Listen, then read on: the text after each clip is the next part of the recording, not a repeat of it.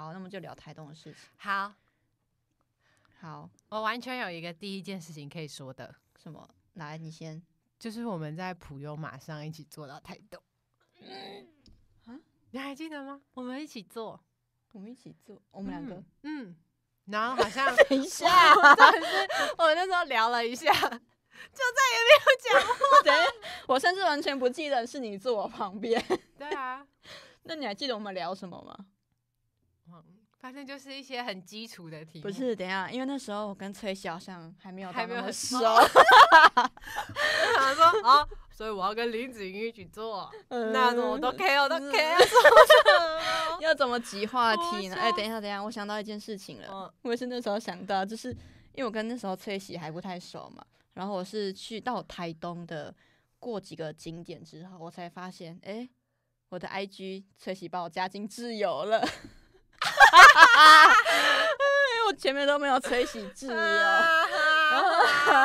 其实我跟大家说，我自由真的很多人呢、对我我那时候好像跟，呃，然后跟周子轩说，哦，我没有吹洗自由这件事情，然后他就说，哈，你没有，吹喜的自由很多人呢，然后我想说，没关系，没看见啊，看见啊，我真的是看到谁把我加自由，然后我就会加回去。你是反？加的人，嗯，为什么？觉得这样比较公平，就是我觉得关系是相互的，就他觉得他相信我是他自由的话，嗯，那我也给他看我自由，我也觉得很 OK。哦，毕竟我自由也有点像是在烦 烦同学而已，我觉得 是比较偏绯闻的那一种嘛。很废。那所以你自由的关键点，除了比较亲近的人之外，就是对方有设你就会设对方嘛。嗯，哦，可是对我来说，自由的话比较像是我今天有什么事情，只对哦特定几个人说，我就会设定特定几哦个人，但平常我都哦不会说。没有，好不好？没有没有，那时候还没有很多人呐、什么东西？外面在他说但那时候是没有很多人，但没有林子颖。我说哪有？但很多人没有赢。谢谢。嗯、刚讲到哪？哦，就是就是我要讲特定的事情，我只想给特定几个人看，那我就会设给他们看。哦嗯，所以我自己比较偏向说，我没有固定跟谁比较好，就设给谁。嗯，那就是我像我平常发的东西，我觉得懂的人就是嗯就比如说，呃，好了，就懂的人就会懂，嗯除非是真的是小范围的东西，我才会设给那特定几个人看这样子。哦，嗯，所以我的自由方面比较像这样子。弹性的，对对对，嗯，我就是，或是有的时候是突然跟一个人很好，嗯然后我就会加进去，然后但是就是日久。就就日子过很久疏远，就是 就算疏远疏远了，嗯我也会忘记。我甚至现在还有高一的同学，但是啊、事实上我们也没有见面很久了。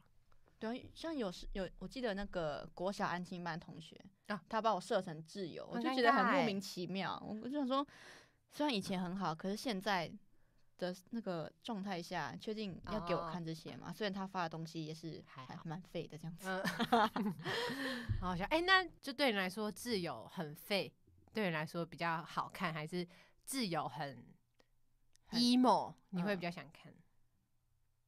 就有的人自由会偏 emo，或者有的人自由会这两种我都有哎、但我个人是因为我自己个性的话，当然是喜欢看这种哦很搞笑的嗯东西啊。嗯像我超喜欢看崔喜家的猫，拜托他多发一点，然后越丑越好好。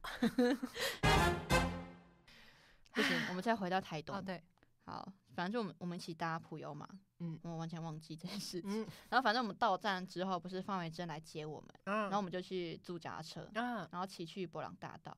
然后那时候是我们四个，我范刚龙、周子轩跟邱亚斌骑一台协力车，啊然后你跟范伟珍是各各自各骑一台，跟在后面，好玩吗？我我我应该说什么？我自己比较不喜欢骑斜力车，我觉得太累了，没有效率。哪个我觉得你可以偷偷不踩，然后大家也不会哦发现，而且你坐后你坐后座的时候，你就可以完全放松地躺在那边，因为前座的人要负责控方向，嗯所以后座就很轻松啊。我会笑死。然后我们布朗大道最大的一个点是什么？啊！周子轩的皮夹对，不见了，最后还有另外记得一个，就是我们就是一起骑，然后骑到经过一个农田的时候，嗯然后因为好像是大家在大唱歌还是在大叫，然后嗯就阿嬷在耕田，然后说 擦西啦，真的有这样说，的？真的，因为那时候好像我忘记是你们骑前面还是我们骑前面，嗯反正就是好像是你们经过之后，他就很大声地说 擦西 好不好？不要这样子，我们为台东这带来一点生生气机，好不好生？气的，我那时候我真的是笑死。我想一下，反正他整个卡夹都不见，因为他不见的原因是什么？他只背了一个很小很小的包包，然后嗯他的卡夹是另外放在口袋。对对对对，那可能骑脚踏车就这样动动动，然后就可能掉了。然后我们那个脚踏车椅子就是后面又不是实心，它是空洞的，嗯所以掉在某个路上，可能就也没人发现，嗯他就这样永远遗失在某个波浪大道了。没错。啊，会不会被那个查西郎的阿妈捡到，那时候还有说几百两，然后就丢掉，就把它扔进田里这这样子？他从此尘封，消失不见，嗯，啊太难过了。我们为周子轩的皮夹默哀一秒，到了。好，谢谢。哎、等一下，而且周子轩掉东西，台东还掉第二次。我们第二天哦晚上不是去看夜景、喝咖嗯啡？嗯，不知道，因为主角周子轩、是周子轩呐。嗯重点是我其实后来到，其实我很多时候，嗯，我是出发的时候才想说，为什么我在这里？啊是哦，我是就是像那，尤其是嗯台中、台东那一次是，觉得哎，哦，因为那时候好像是没有这种。等一下，那我们是不是花莲有教他了嘛？嗯，花莲有啊。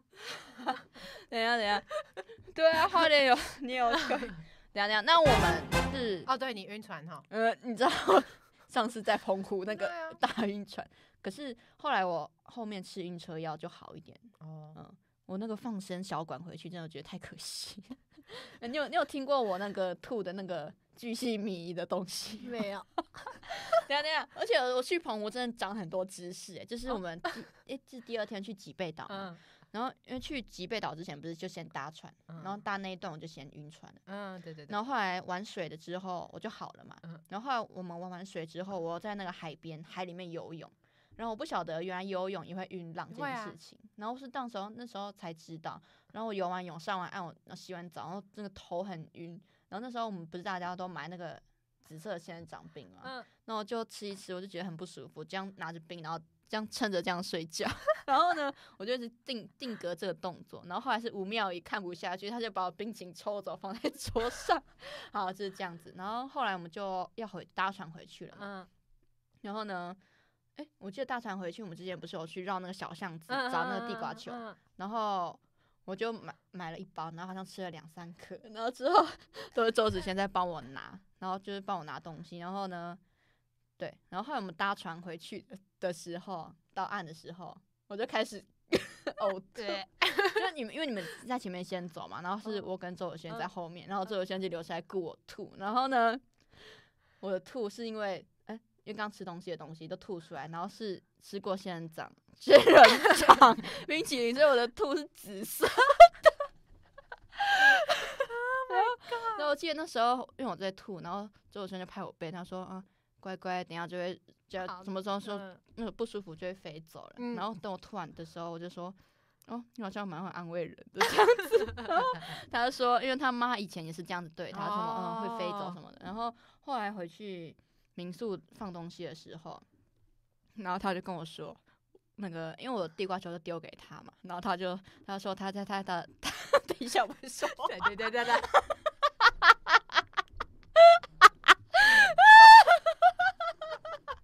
等一下，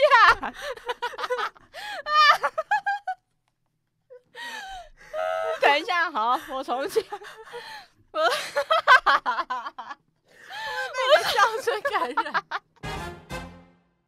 就回民宿，然后周子轩就把他那个湿漉漉的衣服要拿出来那个整理一下嘛，然后他就跟我说，我的地瓜球洒在他的衣服里面，天哪！然后他就他就说，他就用一个很平淡的语气说，啊，你那时候在吐啊，我有什么办法？我真的很抱歉，可是我还是谢谢他。要谢谢他 欸。周子轩，谢谢你。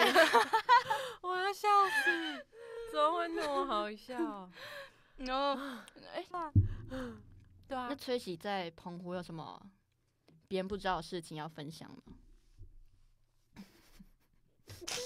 啊，我先讲一个，那我自己先讲一个，就是因为我自己会有那种睡不饱，隔天早上最不舒服的症状，哦就是像胃会不舒服。啊，然后早餐会吃很少，是你对不对？对对对，那我们去嗯台东那天也是，嗯嗯嗯嗯然后因为我们第一天不是有去酒吧有嗯喝酒，然后又睡很少，然后隔天早上起床我就很不舒服，我就很想吐。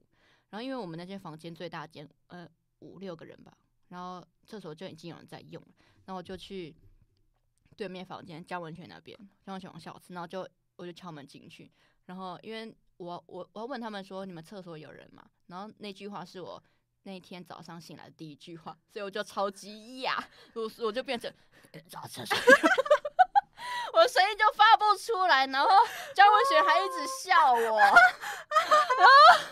我就真的声音发不出来，我就超哑，你们厕所有。你不要在外面这样子，你那时候是不是也在场？反正我就是用超级霹雳无敌牙，然后又发不出的声音，然后说你们厕所有人吗？这样子，然后江文贤就一整个大爆笑。好，反正就是他们厕所也有人在用，嗯然后我们就我就去一楼的厕所，因为一一楼有厕所，嗯然后我就发现啊里面也有人，然后就敲门，然后然后里面是郑雨婷，嗯然后我想说啊，那我现在怎么办？那我就自己默默一个人走到民宿外面的水沟吐，啊，真这的，么可怜 对，这是我是没有人知道的事情。哎、其实有啦，我好像讲给谁听过。哦来来，换崔喜了。没有，可是我知道这个是别人的事欸，虽然他也没有说不能讲，那就就是现在。已经不是公，就是算是公开秘密了，但是哦，好像大部分的人还不知道。好，我们回到正题。那我们刚刚说到哪里？哦，澎湖嘛，对不对？哦，嗯，那崔喜有最想念澎湖的哪一个地方吗？哪一个点？哪一件事？啊，是那个我们不是去吃那个桌菜吗？嗯，很丰盛。不好意思是那个桌菜的那个南瓜米苔木，啊，没有印象，我超等一下爱那个的。真的假的？嗯，因为我我记得我对那个那一整桌印象最深刻的是崔喜帮我剥柳丁还是橘子，啊，真的吗？因为那时候我跟周友轩都不想用手碰食物嘛，然后崔喜就 帮我们剥。好好笑，我都忘记了。反正就是那那个的南瓜。那我自己最想念的是澎湖的海菜煎饼，可是我真的觉得那还好，它好哦。所以你觉得花枝啊花枝丸花枝丸我喜欢。花枝丸我真的非常 OK，、嗯但我还是很想念海菜煎饼。我记得我吃两天，因为我们第一天，哎、就吃完桌菜，我们不是分两边嘛，一边是看夜景，然后一边是回民哦宿休息。嗯然后我们原本是预预计就是两边要派人来会合买宵夜，可是我们传讯息，然后都没有人要理我们，所以我们自己就先买东西吃，然后我们就哦买了海菜煎饼，然后就意外发现，哎、很好吃的，这样子。嗯，然后那个哎有全部的回应哎。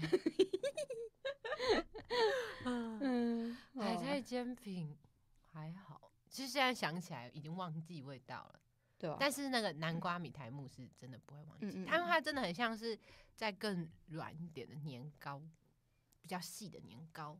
嗯嗯嗯，那我真的发现出去玩那个景点大于吃的很多诶、因为我我哦自己回想我们出去玩，以前去玩对食物的记忆点都小于景点，是吧？？嗯还是吹起不一样？哦，还是你都记得？还是你都忘了？除非就是要看是什么地方吧，或是什么样的食物。如果是真的有让我很印象深刻的话，像台东印象深刻就是臭豆腐配生鱼片，哦那个有有印象深刻。我我我有记得啊，我知道我们一直没有吃到什么炸的阿红炸啊，对，红呃是南然后我们蜻蜓还是红蜻蜓？还是绿蜻蜓，就是蓝吧蓝，蓝嗯，哦反正炸的我们都没炸的都没吃到，然后夜市也都休息。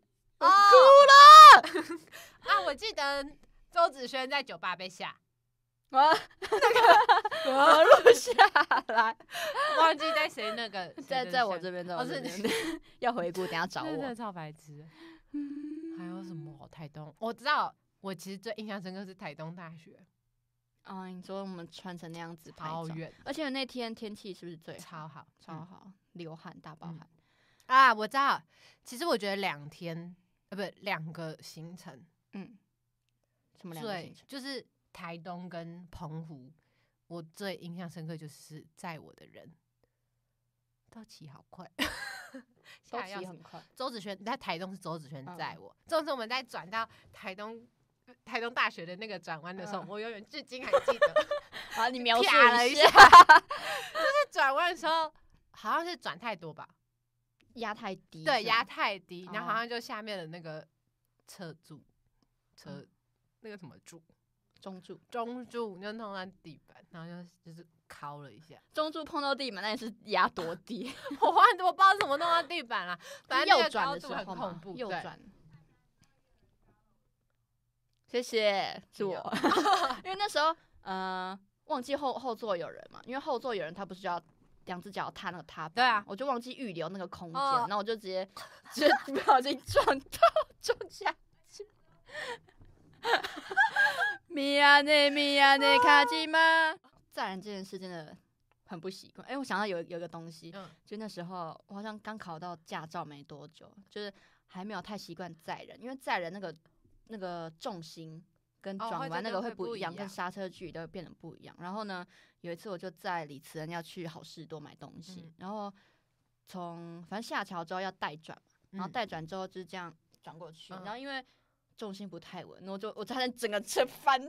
God 然后后来还是有还是有撑住，有后回来，对，然后我就当下我会觉得说很丢脸，因为后面满满的机车骑士在看我们，然后看到有两个人这样子，然后差点打翻，我 真的会很丢脸。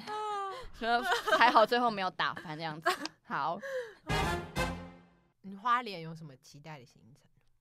嗯，可是我不晓得我们花莲的交通会怎么样，因为我们通常去都会只去市区玩嘛。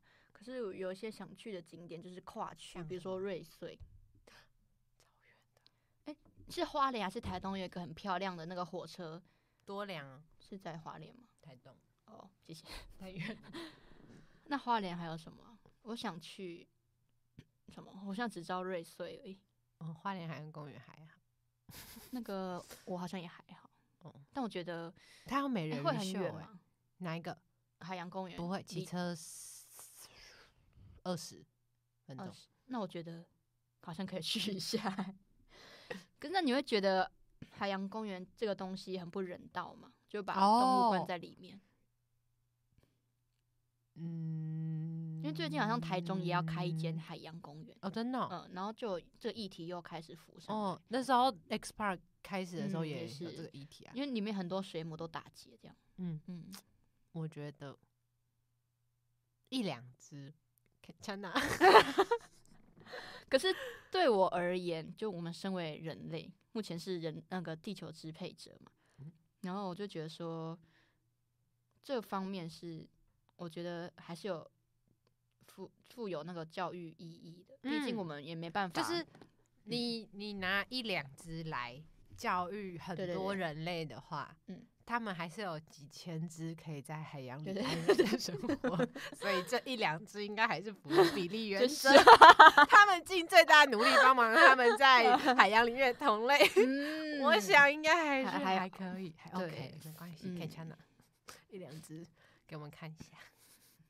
就是我自己站在人人类的角度，我觉得海洋公园我会觉得 OK，而且他们吃的都还不错，对啊，就有还有人而且照顾它长得也蛮可爱的，而且他们也是在外面被救进来的，尤其是海洋公园的话。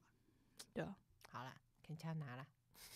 拿了啦啦，哎、你知道冉志杰不是叫鸡狗吗？用鸡鸡狗鸡狗，对他的韩韩文，嗯，然后然后今天那个他们韩国另外一个同学就是嗯看了那个，然后他看到鸡狗的时候，他就跳鸡狗鸡狗，威哥威哥，一直笑他的名字，我真的是要笑死。重点是因为我不知道那首歌叫什么，所以其实有点可惜。就是我很想找那首歌，然后截图那个画面，然后艾特冉志杰说“鞠躬鞠躬.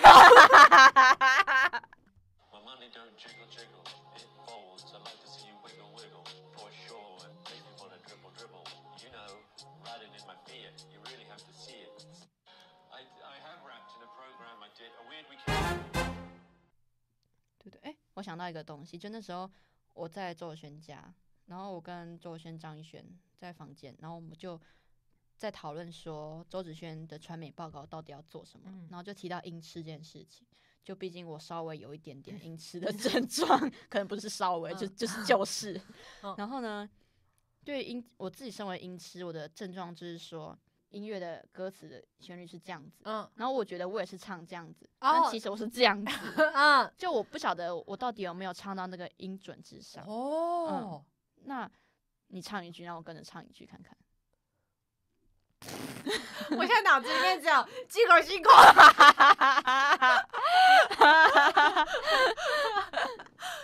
我找不到，我到不了你所谓的将来的美好”。。有啊，我有什啦。么都不要。你下学期选的什么课？我现在目前有我们班两个必修嘛，然后呃还有学年的，我学年课的课有日文哦跟油画，对，还会继续油画。然后我选了情绪压力，哦，但我觉得我我可能不需要，哦但我觉得可以反过来，可以让我学习说哦，原来人类会有这些情绪，哦。嗯，呃确实知道我是一个哦没什么感觉的人嘛，哦，我记得了，我知嗯道。就是这样子，哎嗯哎好，还有什么？你是我记得你是说你看到一个人的表情，你没有办法辨认那是什么情绪？不是不是，那是理科太太啦。哦，我没有那么严重，是不是我的症状应该是，我知道那个人他现在在难过，嗯，但是我不不晓得要怎么帮他，缓解这个难过但哦我我也不会跟着他难过，嗯我不会哦因同此而共情。哦，共情就是共感共情的的那个能力比较低吧？好，那我们回到正题，那崔喜二零二三年有什么新年新愿望吗？我跟你说，我的愿望呢，就是没有愿望，爱过就是一个一个选择都做到好就好。哦哦，我跟你说，其实呢，我这个我就是我在跨年那天，我看到一个短视频，是，请说。他就是说，你新的一年呢、你其实不要想说我这一年要做什么，你嗯。反而要想象你嗯。的新的一年已经过完了。已经过完了，就你想象二零二三年已经过完了，嗯。然后你反而是发一个回顾文，所以我说啊，有什么这没做什么的，就是这这一年你做了什么，就是你要发你已经做完了，就是你要用你已经做完的心情的去、视角来。对。然后我啊那时候就想说，啊，你嗯先先，我想到一我个事而已。好，我那时候就想说，好，那我要来写二零二三年我已经做完的事。哦，然后呢，我第一点我就写什么呢？什么？我第一点就写说，哇，二零二三年过完了，我已经瘦了五公斤了呢。啊超好笑。然后，但是我在写第一点的时候，我就觉得太荒谬了，怎么可能？就是就有一点不相信，可是又有一点希望它成真。啊，对，然后还有一些别这样的愿望比，较像预言。对，有点像预言。嗯然后就是用吸引力法则，你相信它会成功，它就会成功。嗯嗯嗯，嗯，就这样，但你真的会努力实践嘛？就是可能吃少一点。我二零二三有个新目标，嗯是每天拍一秒的影片当日记，然后只要你三百六十五天，就有三百六十五秒嘛，然后等二零二四年之后把它拼成一个回忆，这样啊一天用一秒记录你的生活。因为我也是在短视频看到的，啊，对，我想说，哎、刚好那时啊。候一月一号看到，然后就直接马上来实践。哦，可是我记得你去年去台东的时候，那时候也有每天念日记，哎，有啊有啊，后来嘞那些日记？就继续，还是有继续写，续现在还有？现在还有，哇，那我一月写一月写完就满一年了。然后因为开始写日记是因为想说无聊嘛，因为国小不是嗯作业要写日记嘛，然后国中、高中因为联络部，嗯，然后大学之后就没写。可是突然有一年过年，就去年过年，我觉得好无聊哦，然后就开始写日记。然后我觉得写写日记的好处可以回忆你当天发生的事情嗯嘛，然后再来就是我想训练我自己表达的能力，比如说表达情感，毕竟哦我是一个超级不会表达情感的人。可是哦那时候年底我在备份我的日记的时候，就发现说，我完全都还是叙事居多，就还是没有讲到呃今天心情感觉怎么样哦。的那种部分。哦，我其实我觉得可以用一个方式，就是嗯。你硬是要模拟一个东西，模拟，就是比如说我现在看到什么。我现在是一只鱼，哦之类的，就是说我今天的心情，嗯。硬给它插一个，就像是一棵树，什么哦之类的，你就故就是哦。硬想一个另外的东西，然后再去形容它。比如说树有什么样的颜色，我说，嗯。比如说我今天是一棵很，我今天是一棵很快乐的树，嗯。然后你就说我今天是个非常鲜艳的一棵树，然后哦花都开得很好，什么那种，就会感觉会变高级。你知道我那一嗯。天、就是因为我不知道在教育电台当那个美感共舞嘛，然后那个主持人呢，他多会讲，你知道他嗯。说、风是有颜色的欸、怎么说呢？就是像风吹过落叶风吹过，我的头发，所以你知道对不对我？不知道，好，继续。那你还接我的梗？好，反正就是说风，比如说风吹过芦苇的时候，芦苇不是嗯白色的嘛，那它那嗯个白色白花就会这样飘下来，所以那个当下风是白色的。那如果风吹过落叶，然后落叶这样洒下来的话，那落叶是黄色或红色嘛，就是就会风就会是另外一个颜色，那这个颜色有什么含义吗？就是只是把把风颜色化，对，就是哦视觉化吧，因为你就觉得风就是哦风啊，或者嗯风可能看不到，啊，嗯，可以就觉得蛮酷的。但是崔喜是一个感情能力丰沛的人吗？你觉得？我觉得我是共感非常高的人？真的，因为我我我光连呢，我听到广告说嗯。维骨力的广告，然后说关节疼痛，嗯，我那关键那你会 是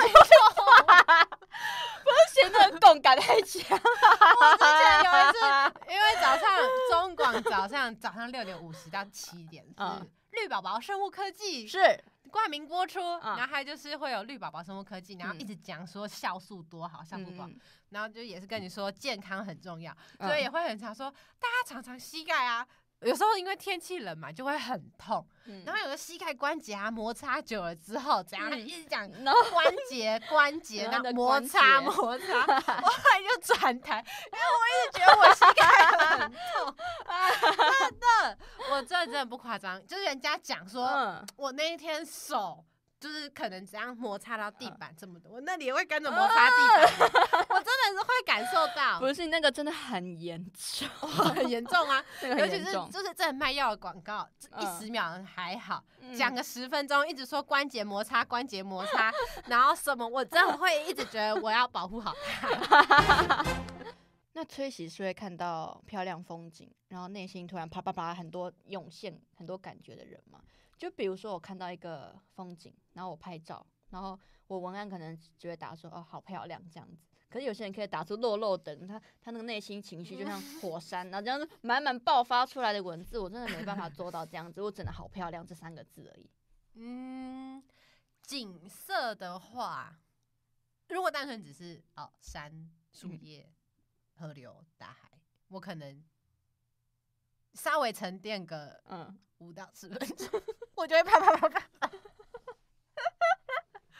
我去跟你可以偷看，我那天不是回山上吗？嗯然后我也是，如果你刚以你刚刚的标准来说的话，嗯，我的确是在当天晚上就啪啪啪啪啪的火车所以我觉得这比较像一种心得，就哦是那个节目结束之后的心得，嗯跟那种涌现出来内心的感觉好哦，像不那太一样那哦，那如果是涌现的话，我实在是也涌不出来啦。啊。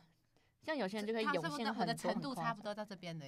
对，边但你这样很厉害，有心得，因为我超级不会写心得，就是哦，我就是没有感觉叫我写心得，我就是哦好听啊，嗯，好棒，好看这样子，我就是很难涌现出，难很难挤出要怎么形容这些东西。哦，从以前到现在要我写心得，我就觉得是一件好累的事情，因为我就是没有感觉。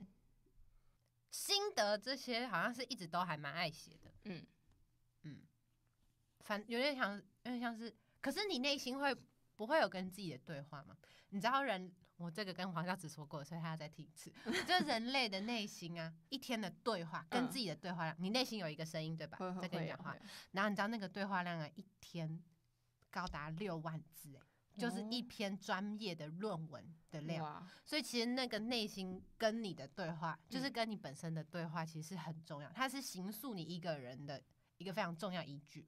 如果你内心没有那个声音的时候，反而你有时候会觉得你不知道你在做什么。嗯嗯，那自己在内心思考，这个也算算是一种吗？它就是你内心的声音啊，因为哦你不然你那个声音是哪里来的？他是是会跟你讲话，诶，为什么我突然？然后你内心，我觉得我内心的那个声音，它有属于他自己的声音，不是我自己讲话出来的声音。还有另外一个人吗？嗯，不算，另一个我在我身体里面嗯，然后一个人对话嘛。所以我觉得，如果你是把，还是你那个声音也是好漂亮，没了。我想一下，那也许他也有也有会觉得什么，可是你一定要及时的写下，就是你一定要及时的跟他多对话几次，你才会记得他。嗯，有可能他跑出很多东西，只是你没有感应到而已。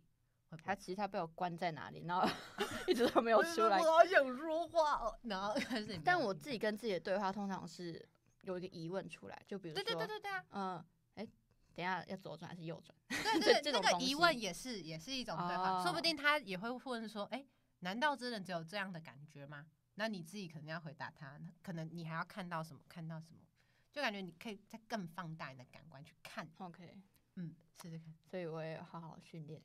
嗯 所以我要上一下情绪压力管理，然后吸收一下。哦，原来人类会有这种情绪啊！我刚刚想到跟黄孝慈聊说人会焦虑这件事情，哦然后、嗯应该有配运好友吧？就配运嗯前几天脸书就分享一个，就事情做不完跟事情那个拖延症那个嗯焦虑的那个那个曲线，嗯然后我就分析说，嗯、因为我自己就觉得我不是一个有拖延症的人，对，然后呢，等下等下，我想一下该怎么讲，我要嗯构思一下，好，就因为那张图表达的是说，因为事情没做完，那个痛苦越来越大，嗯直到那个痛苦超越本身那件事情的痛苦，才会开始做。对，可是对我来说，我就没有拖延症，所以他就不会飙到那样子。我可可能会在事情还没，他的曲线还没上升的时候，我就我就已经做好那件事情，所以嗯他不会对我焦虑。不不然就是说这件事情其实我没有很看重他，嗯，那我没有看重它，很好啊。所以那件事情就不会，即使他已经接近 deadline，他也不会对我造成影响。但我是会稍微敷衍把它做完，所以我就觉得说这种事情对我来说不会有焦虑感。对，就是我哦想做的事情，我就会提早做；不想做的事情，因为它不重要，所以它不嗯值得我焦虑，它也不会因为哦它不会让我，也不会让我焦虑，所以这样很好啊，对啊，这样不好吗？很好啊，我觉得很好啊。嗯所以我就觉得说，如果没有拖延症的话，会不会这个事情就可以得到很好的缓解？当然呢，对啊，还就是为什么你会产生焦虑？就是因为你没有在第一个时间把它做完嘛，是那个嗯时间线让你产生压力啊。嗯如果你从来没有那个时间线的话，你根本不会想做这件事。嗯，对我觉得是时间线的关系。然后我们刚刚就在讨论说，人会因为什么焦虑这件事情？崔喜，你觉得？人会因为很多事，我觉得是不合你意吧。如果今天什么事情都合你意的话，嗯，应该就不用焦虑了。那你觉得焦虑的感觉比较像是烦躁，还有什么的，什么什么东东混混在一起？哇，下一个是一个哲学问题，焦虑哦，像我觉得焦没有办法嗯掌控吧。哦，不不确定感也会让人很焦虑。比如说，哦，等一下还哦哦有考试，因为你不知道题目，所以你会感到焦啊，虑。我知道了，嗯当制片的时候会焦虑，这个这个我承认。这个我会，我嗯拍片我都焦虑，我不管拍什么片我都焦虑，嗯，不管你什么职位都会吗？对，哦，因为因为它不确定感嗯太重了。嗯，注意，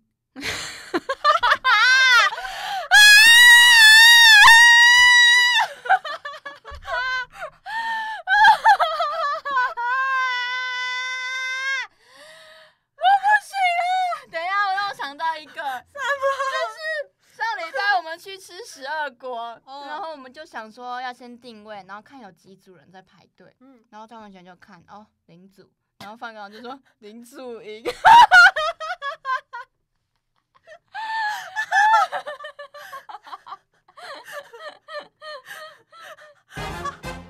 这次就让我为你唱情歌，让我对你说爱你，请你相信我的真心，别再害怕，天塌了我会扛下，最真实的童话，就差你给我抱一下。